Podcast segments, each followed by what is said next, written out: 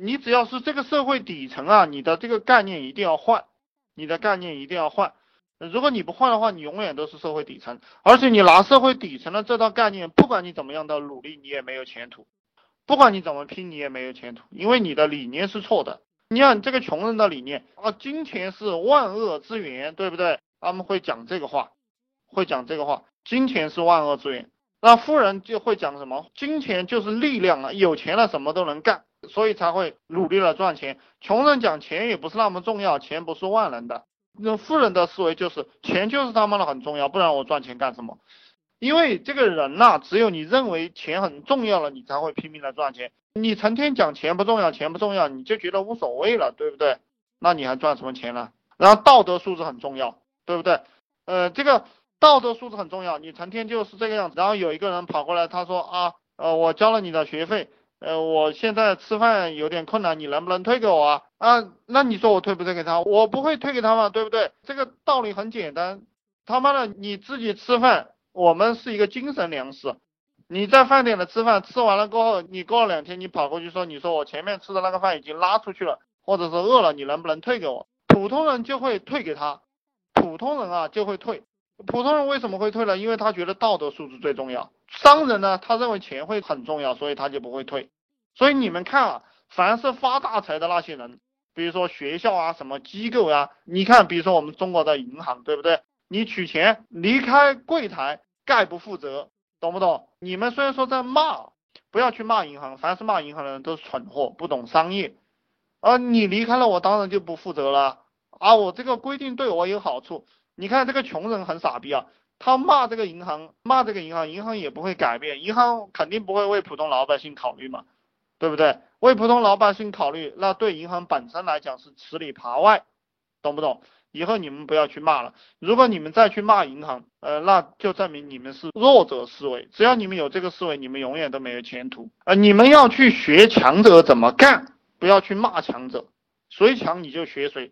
应该经常去了解别的公司的制度分配模式，复制自己搞么。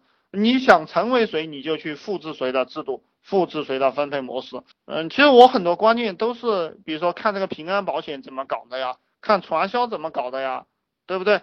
别人怎么搞你就怎么搞。其实我给大家讲的很简单，大家要快速赚钱，我怎么搞你怎么搞，对不对？你不就赚钱了吗？那你不会讲课，你可以跟我合作呀。所以我们代理群就是为了帮助这一帮人。就有些人他自己不想讲课，也不想写说说，也不想写日志。OK，你都不用干了，这个事情我干完了，你把我的说说日志复制过去，把这个收款方式改成你自己的，然后你给我服务费，然后啊我就来服务他就行了，不就很简单吗？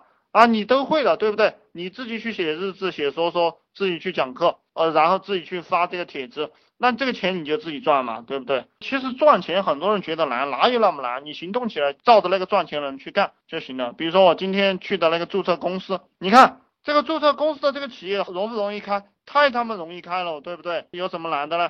这个注册公司就是个跑腿活，他一年也能赚五六十万。你自己到工商局去走一圈啊，就那么几步，要什么材料怎么干，对不对？然后你会了过后，你就在网上发帖啊，帮人注册公司啊，先交五百块钱定金啊。然后你打印几份合同给他，然后你就去注册嘛，下来了你再收他个两千五嘛，三千块钱就到手了嘛，然后搞一搞，你又再糊弄两个小兄弟跟你干嘛，那这个生意不就做起来了？所以说你不要去担心你不会做什么，很多人就是不去做，很多人是不去做，然后成天在那担心自己不会，只要你去行动就会了。我讲个不好听一点的话，这个各位兄弟们撸管对不对？有没有人教过你们怎么样撸管啊？但是。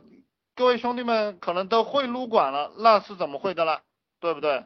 就是这么简单的道理。你要去摸，你像这个国家的这个税务啊，打工的人都在交税，对不对？每个人只要是稍微有点收入的人都会交很多税给国家。但是我们当老板的在干什么？成天在想怎么逃税啊！这个就是穷人和富人的思维模式不一样。所以说，穷人实际上是为国家做出最大贡献的，而富人呢？一直在偷税漏税，然后贷款，然后自己不干活，吃好的喝好的用好的，然后别人还把钱交给他花。你们要做哪种人啊？你只有走了这个公司的这样一个账才会交税，你的钱打了公司的账号上，